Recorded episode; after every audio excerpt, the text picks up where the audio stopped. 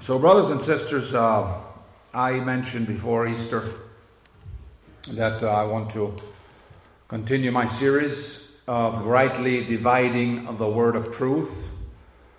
And uh, I've even had uh, phone calls and requests on uh, when am I con- when am I continuing uh, this this series because you stopped just in front of a very interesting part.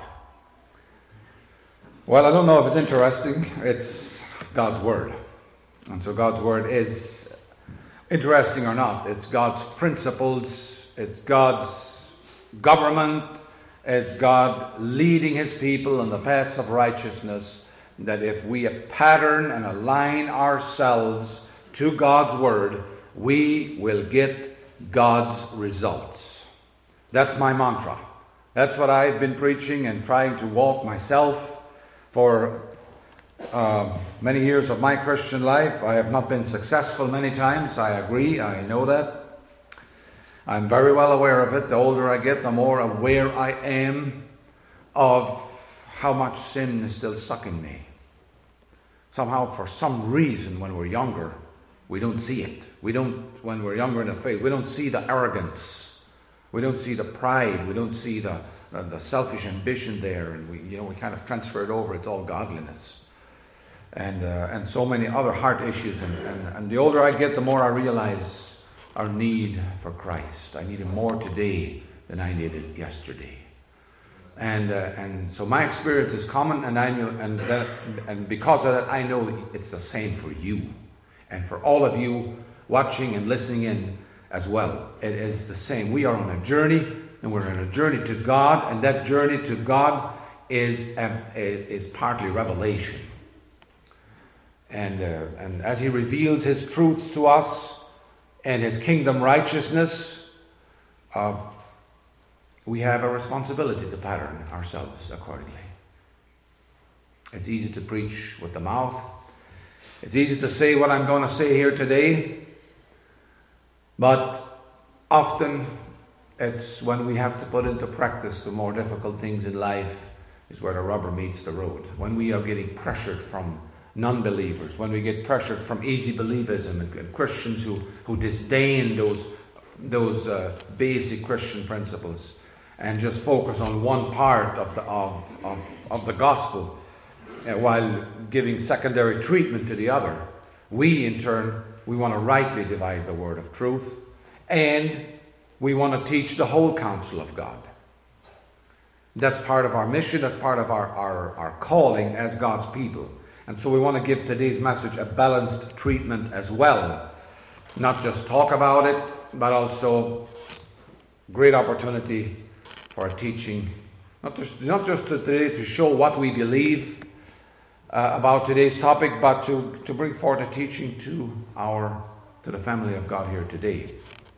And as I mentioned in the last message, we're moving on from we had the role we had um, the headship order, I think, in the previous message, and um, and so that inevitably brings us to the next part of the message, which is what we believe about the head covering and the principle of modesty. Uh, as I was developing this message, I, it, I realized that it might uh, take much more than one message to, to um, give it the full treatment, but uh, apparently the brother must have thought I want to do it all today, so we'll, uh, I'll, I'll just, uh, uh, we'll, we'll see how it goes here as we speak into this uh, the word of God and try to rightly divide it to bring out what it says about the head covering and the modesty. And it's, so it's, it's our 16th message on what we believe. And when we talk about the, the head covering, um, I guess first I want to mention this is uh, this this is contained in uh, in 1 Corinthians chapter 11. And apparently, that's the next chapter that the brother is uh, uh, supposed to be doing in his series on 1 Corinthians. So I didn't plan this, but I beat you to it here. I didn't plan this uh, this order here, but uh, that's the way it's been working out. So uh, we're going to try and give it a fair treatment, as we as we uh, introduce this concept that is kind of baked into our culture. You know, we Anabaptists, when speaking of the head covering and of, of modesty, it's kind of, you know, we grew up with it. It's baked in. And um, as we've become more free and liberal and uh, free in Christ, we see also that it's trending in uh, all sorts of uh, different directions. And uh, I, uh, I believe we've, we've talked about it before, but uh, it's so important to, to re- recognize the value of, of, those, of those things, of those concepts, but to give it a balanced treatment. Because in our Anabaptist culture, you know, you look back at our background, the plain people, they, they, they put so much emphasis on that that literally they base their salvation on it. They base their eternal life on, on a, a, huge swath of, of the plain people on the covering and on plain clothes, on, on uh, you know, the, just the, the, the, the modesty part, without really focusing on the why, without really explaining the why, and without really um, um, talking of the, of the innards of this important concept. As I heard one pastor say, you know, the, one of the walls of the, of the house of our church is the Trocht, you know, our, our, our modesty. But it isn't, you know, that's a misconception. That, that, that is Jesus said, Cleanse first that which is within the cup, and the outside will be clean also. It's a misconception that clothing and the covering bear witness to the heart. I want to say that to start.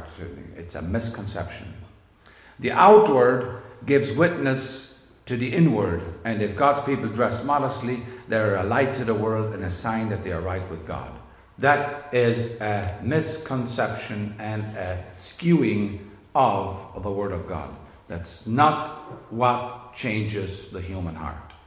You can dress a pig in a sheepskin and it'll still be a pig underneath. You can put a nose ring and a lipstick on a pig and it'll still be a pig. It would not change the nature inside. So we can dress people modestly, we can put a nice covering on them, but the heart, if it's not changed, we haven't accomplished anything. Nothing is changed. The nature of the human heart must be changed. And that is why, and, and here's where we can now go into the, the, the message that Paul speaks of when it comes to modesty and the head covering. Trying to, to fix the human heart condition, the fallen nature, the sin, the brokenness of the human heart, the hate, the murder, the lust, the idolatry, the adultery, and the list of sins that there are the drunkenness, the backbiting that goes on so often, and the depression in plain circles, trying to fix it with clothing.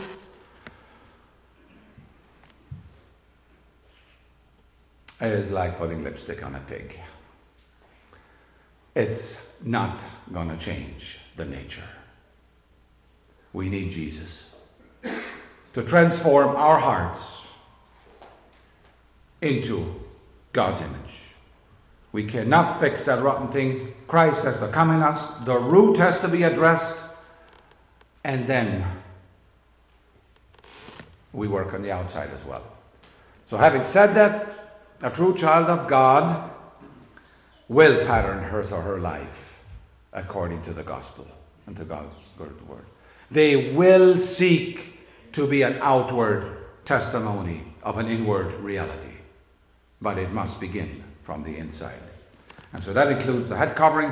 Let's read 1 Corinthians 11, verses 1 to 16. Be ye followers of me he says. That's a beautiful way to start chapter 11. Be followers of me, even as I am also of Christ. Now I praise you, brethren, that you remember me in all things and keep the ordinances as I delivered them unto you. Paul was saying here to the Corinthians, I led you to Christ first. I led, I led you to, to, to walk with Him and an inner, uh, how to be forgiven of your sins, how to be changed on the inside, and now I delivered some ordinances unto you. And I would you know, and he goes here with the headship order. We're not going to spend time on that because we talked of the headship last time. I would have you know that the head of every man is Christ, and the head of the woman is the man, and the head, the head of Christ is God. That's the headship order. Very clearly laid out in Scripture. Every man praying or prophesying, having his head covered, dishonors his head. That's Christ. Every woman that prays or prophesies with her head uncovered dishonors her head. That's her man, or her father, or church leadership, whatever, whichever, whichever. God talks about headship order here. Her head, for, for that is even all one as if she were shaven. For if the woman be not covered, let her also be shorn.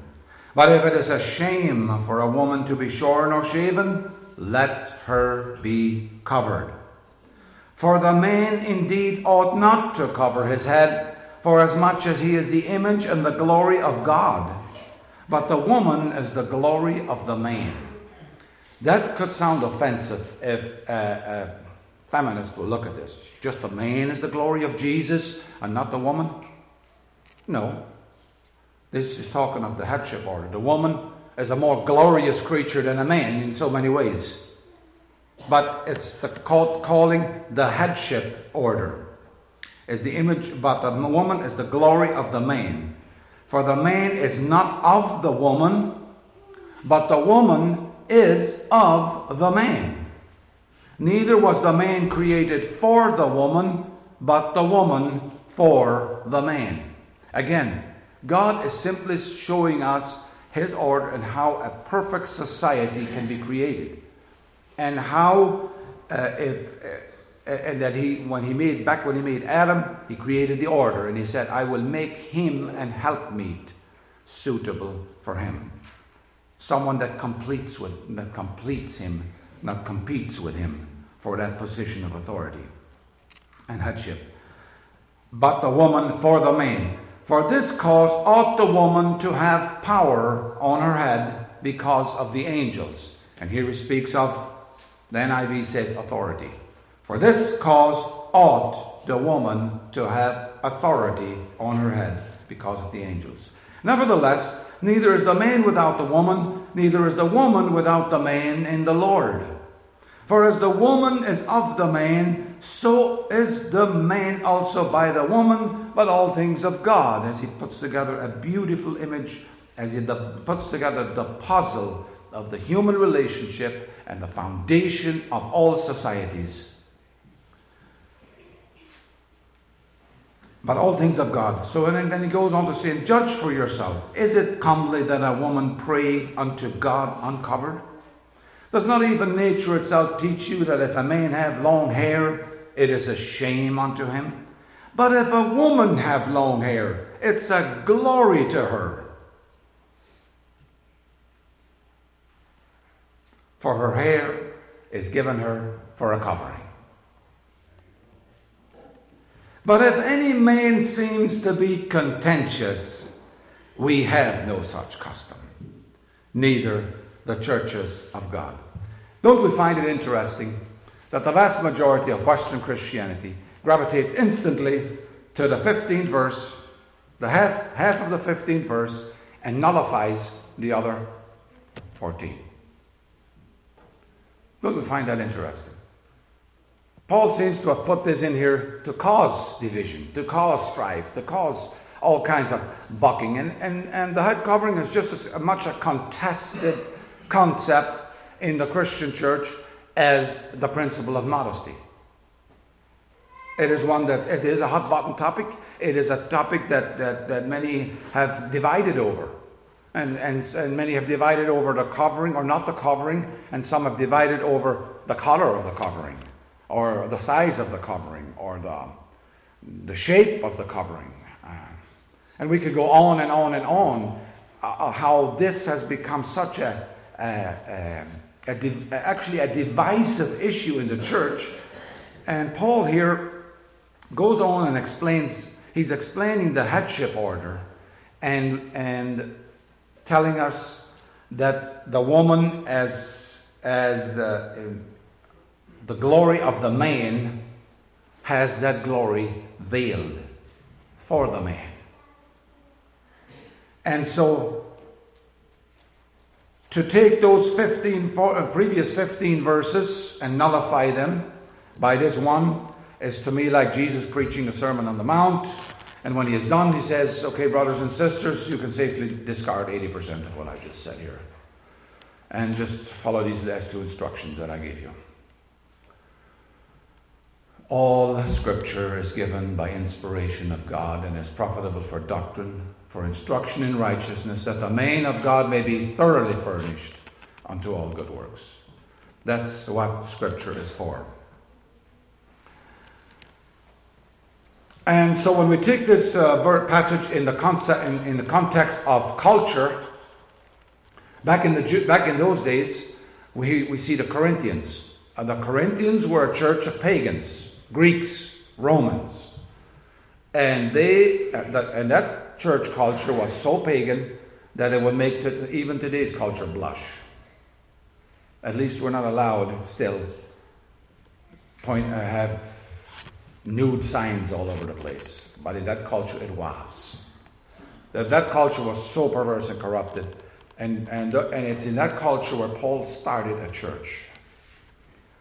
Back in, the, in, in Judaism and biblical people, the, people of God, the Bible people, there was no, that wasn't even a custom, that wasn't even a question. The women were covered. And the women were covered up until 1920s and 30s, even in America.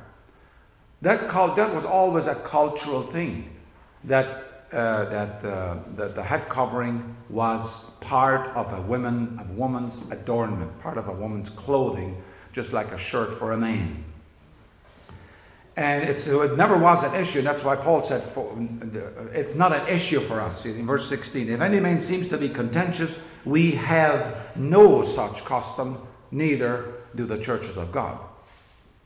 We, we have nothing but the covering in our churches, he said. But he's teaching the Corinthians and trying to get them to adopt the Christian culture of modesty.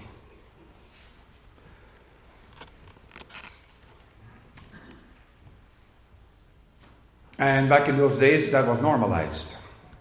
The women uncovered not only their hair, but their bodies. And uh, so Paul devotes those 16 verses to the headship order. And then he gives anybody who wants to be contentious, he gives them a little bone so they can contend. But I say it with Paul, we have no such custom. So if there's three reasons why women wear the head covering. Why the Bible wants the woman to wear the head covering. There's actually four. The fourth one is much more practical. Uh, but the, the, the, three that I'm going to speak of here is uh, the, the, first and foremost one. Why does a woman wear the cup? Why do our women wear the covering? Why is that a part of our, our church culture, our church, church principles? First of all, God's word says so. When God's word says so, we don't need full understanding of everything wise. Back in the Bible, uh, in Leviticus, God gave the Jews a lot of laws, and some of them sounded pretty, pretty stringent, I would say. That they gave them the laws of cleanliness and of washings and, and of, of uh, you know, and did not tell them why. If he would have tried to tell them why, they would have laughed. They, they, that, that would have been the topic of a, that would have been a pretty good topic. If God would have told them, you know, there are these tiny microorganisms. They're so small you will only be able to see them to, uh, 4,000 uh, years from now under a microscope. They're so tiny You cannot see them, but they are deadly. They can get into your food, they can poison you, they can spread. They're germs, they're microorganisms. And, you know, if God would have tried to tell me and all that, uh, he would have needed a, a science encyclopedia. But he didn't. He knew we were going to figure it out eventually, and we did. Now we know why God said, wash.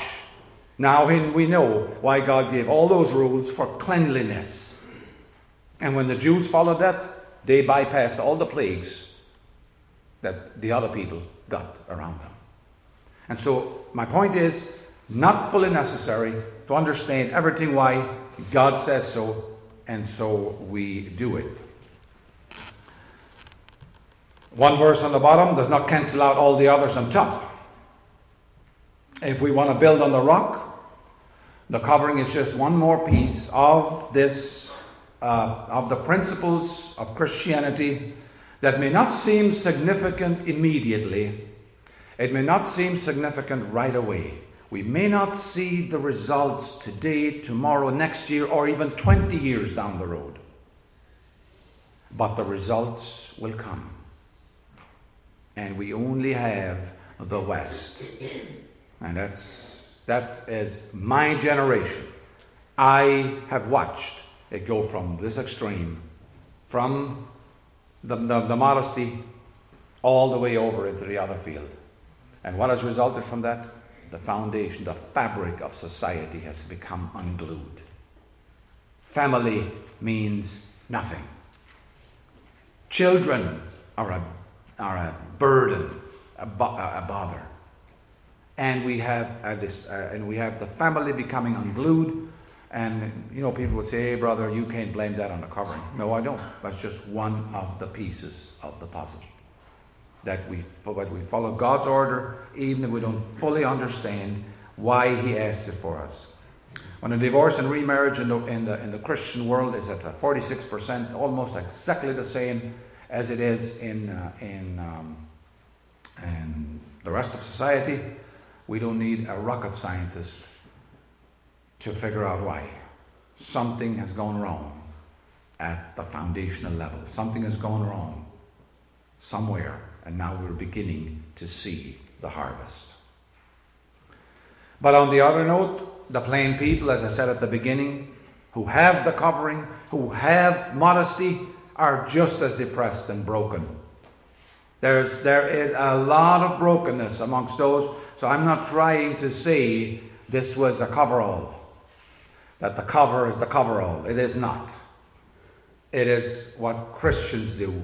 It's not what we do to be a Christian. Just Jesus said, cleanse first that which is within the cup. So, a woman's hair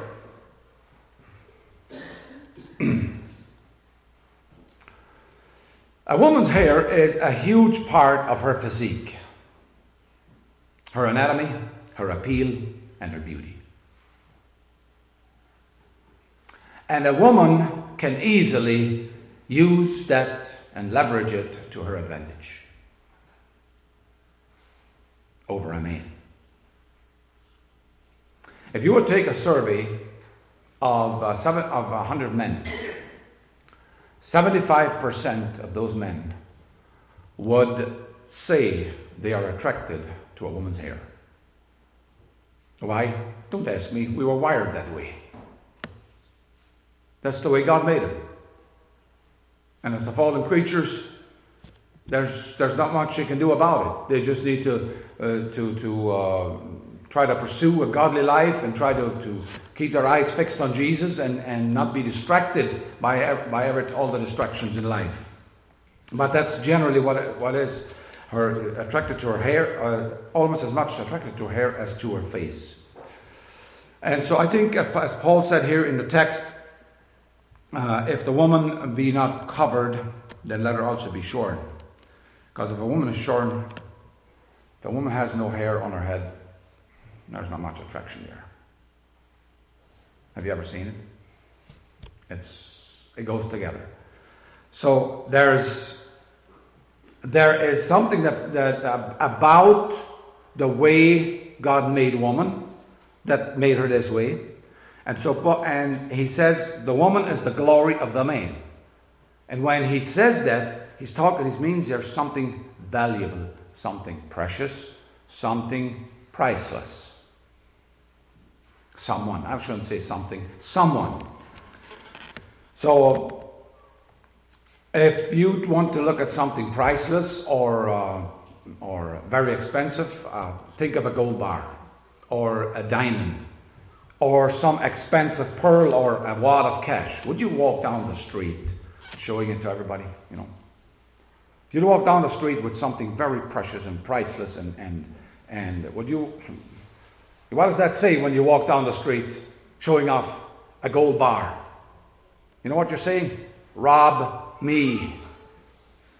That's what you're saying. And so God has, in His wisdom, said, "I the, to, to, the woman is the glory of the man. It's some, it's someone valuable, precious, and that glory needs to be veiled in a way so as not to say, "Rob me." That's the natural principle of it. That's a nat- that is a natural uh, uh, outflow of it. The way a woman does her hair can definitely be very alluring. So it's it's um, we we conceal that glory because Paul says here the woman, verse seven, is the glory of the man.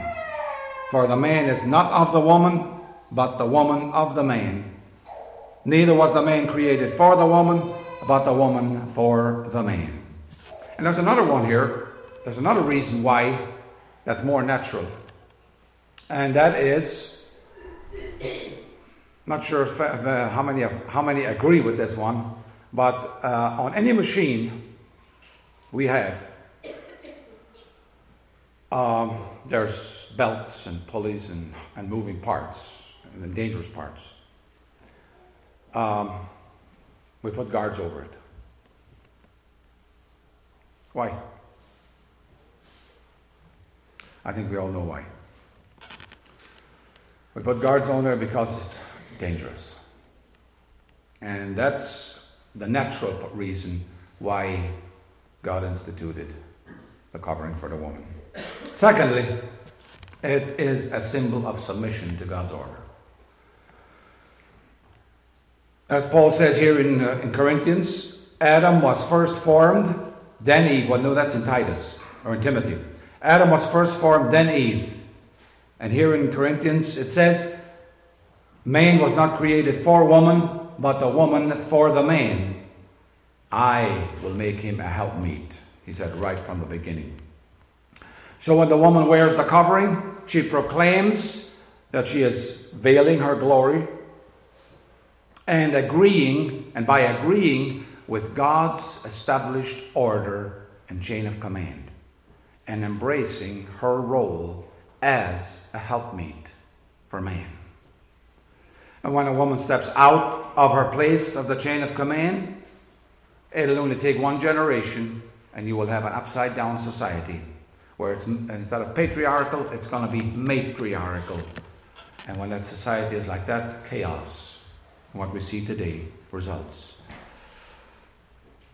And so, what we see in the West, what we see in, uh, I talked of, of the headship order last time, so we're not going to spend any time on that here. But we see that when God's order is preserved, the headship order, a beautiful thing emerges. Now, it's not just the woman who needs to be in submission, it's the man who needs to lead. Because if he's been given the unction to be the glory of Christ, he has had the responsibility to walk in submission to Christ. He has the responsibility to walk humbly before his God. He has the responsibility to lead himself, and only then can he lead his woman. Only then can he lead the church. Only then can they lead uh, uh, and be the glory of Christ. And if that, uh, and I know that um, in um, if, if, the woman has thrown off that, that uh, headship order and has taken her, her, her, started walking in her own authority, as we see in the West, it, it may very well be because the men have not been in their place. It may very well be because men have not been uh, worth following. Men have not lived in God, under God's authority, so they had no authority.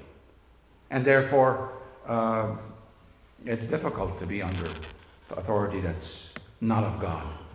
But, well, all authority is of God, the Bible says. And thirdly, thirdly, the last one is it is a symbol of authority. I want to take you to Romans 13. As Romans 13 says this verse here, we all know what it says, but let's, let's read it. The Bible speaks clearly on this subject of authority. Romans 13, verses 1 to 3, he says, Paul says, Let every soul be subject unto higher powers, for there is no power but of God, and powers that be are ordained of God. Whosoever therefore resisteth the power, resisteth the ordinance of God, and they that resist shall receive to themselves damnation. Now that's a strong word, and Paul says here, all authority is of God. That includes the government that we're living under right now. They're getting the government they deserve. They're getting the government that they wanted. Now, they should not be bawling over it. At least. And whether rightly or wrongly, he sets up leaders, he puts them down. But here it says in, in, uh, in our text, it says in verse uh, 10 For this cause ought a woman to have power on her head. That means authority. She needs to have authority on her head because of the angels. So the head covering is a symbol of spiritual authority. And how do we explain that when you are in submission? Well, we just had that story in our morning devotions yesterday. Matthew chapter 8, verses 5 to 10. Jesus, I'll read it.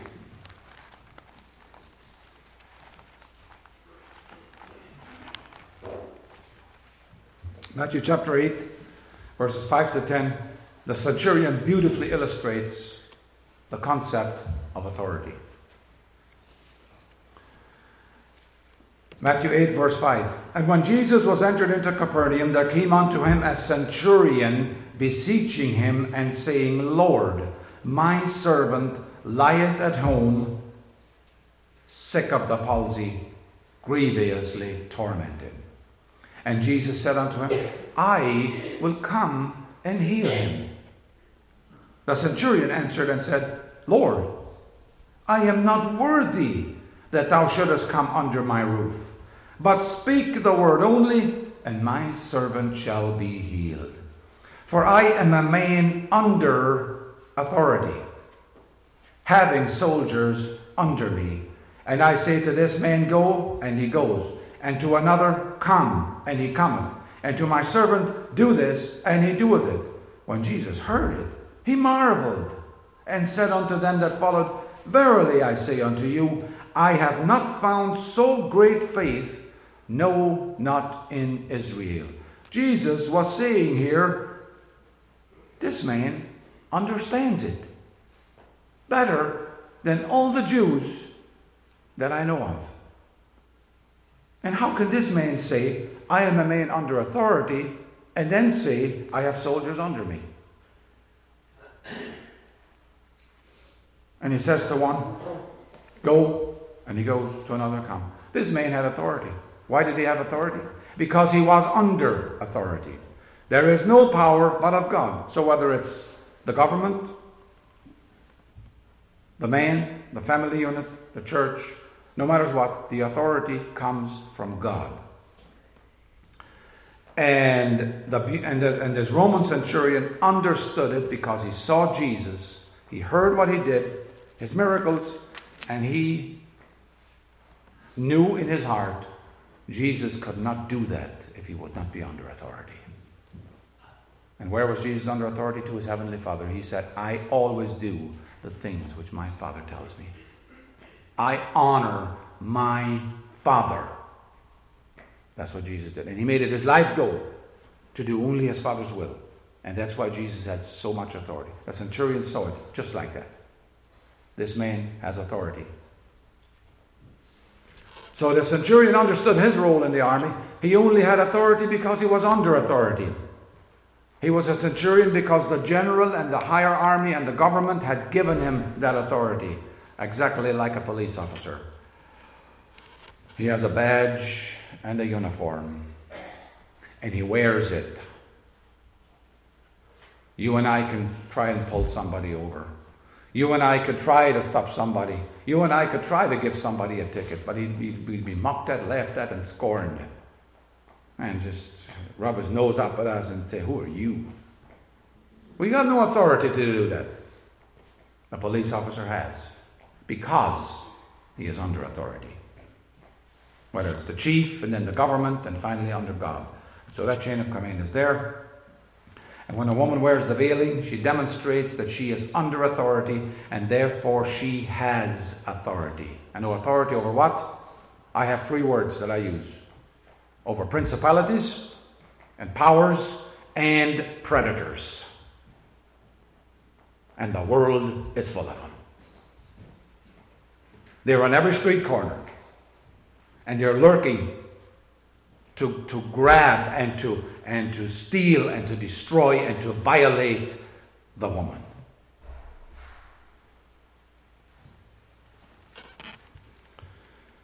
The way women have been objectified and used and abused and reduced to merchandise and shredding the foundation of society, it's not easy to, it's not hard to figure out that uh, the enemy has access to her. And why? Because she's out from under the authority. Walks in her own authority. And being the weaker vessel, she has paid the biggest price. I'm sorry, it's not the man, it's the woman. Who's paid the biggest price in the Western civilization. This, the destruction.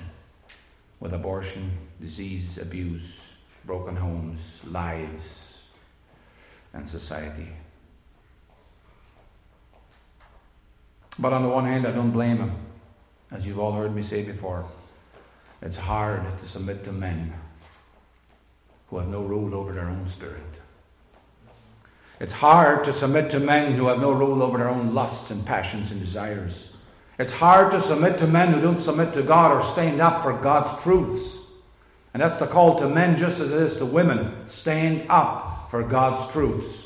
Stand for Jesus' values and kingdom values and the women will feel secure to put themselves under that authority. And finally,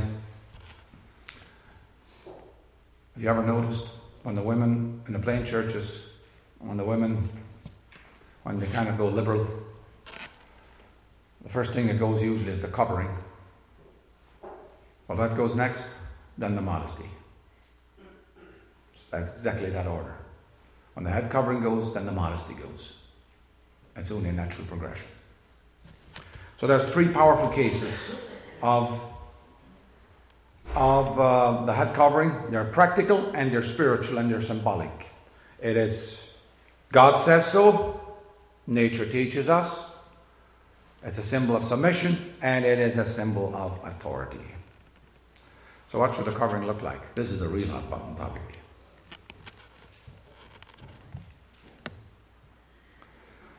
Uh, there's been as much debate over this one, and so I'm not going to I'm not going to add fuel to the fire here. There's been as much debate on the covering as there is on the on the on the style of covering as there is on the on the covering itself. And so, as a husband, as a father, and as an elder, I make my judgment. The covering should be a covering, not an afterthought. It has both symbolic and practical they should not be ashamed or just make it an afterthought.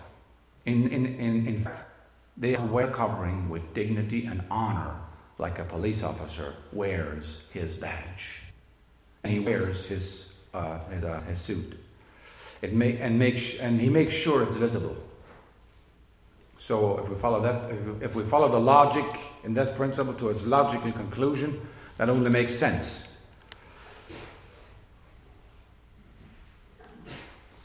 And of course, the same, we could say the same for hair, but that's part of the modesty message that we'll be talking of later. As her hair is her glory.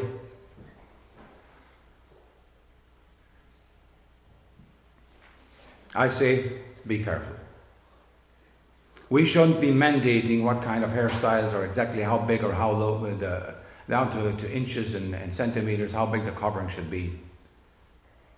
Or if they all need to be a carbon copy of each other. But what it should be, it should see that they are under God's authority. It should, it should show that they're wearing their covering, covering, not ashamed of it, but they're, they're wearing it with honor and dignity, knowing whom they're serving, knowing why they're serving the King of Kings. That's what that, that's, that's the way they should wear their covering and their hair. Do both up neatly. That's my opinion.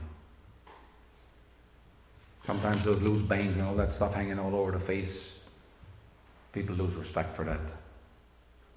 So it's essential that we have a clear understanding why the covering.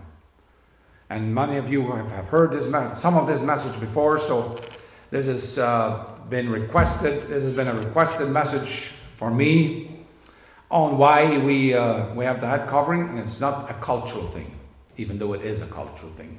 We know why we do it, and we, uh, we believe our sisters do, we believe our young people do. And if uh, you still had questions after this message, uh, we'll, uh, you can make an appointment, we can have a meeting and discuss it further if you want to. But our Bible is made pretty clear on the whys of this message. And so 1 Corinthians 10.31, Paul says, the previous chapter here, from last time, last week, the brother had it here. Wherefore, whether you eat or drink or whatever you do, do it all to the glory of God. And as sisters of the Lord, give none offense, neither to the church, neither to the Jews, nor to the Gentiles, nor to the church of God. You know what power you have in your head now? Give none offense. As Paul said, even as I please all men in all things, not seeking my own profit, but the profit of many, that they may be saved. Oh, to be like Paul. No, oh, to be like Jesus. God bless you. I'll leave the other messages. I'll leave the. Uh,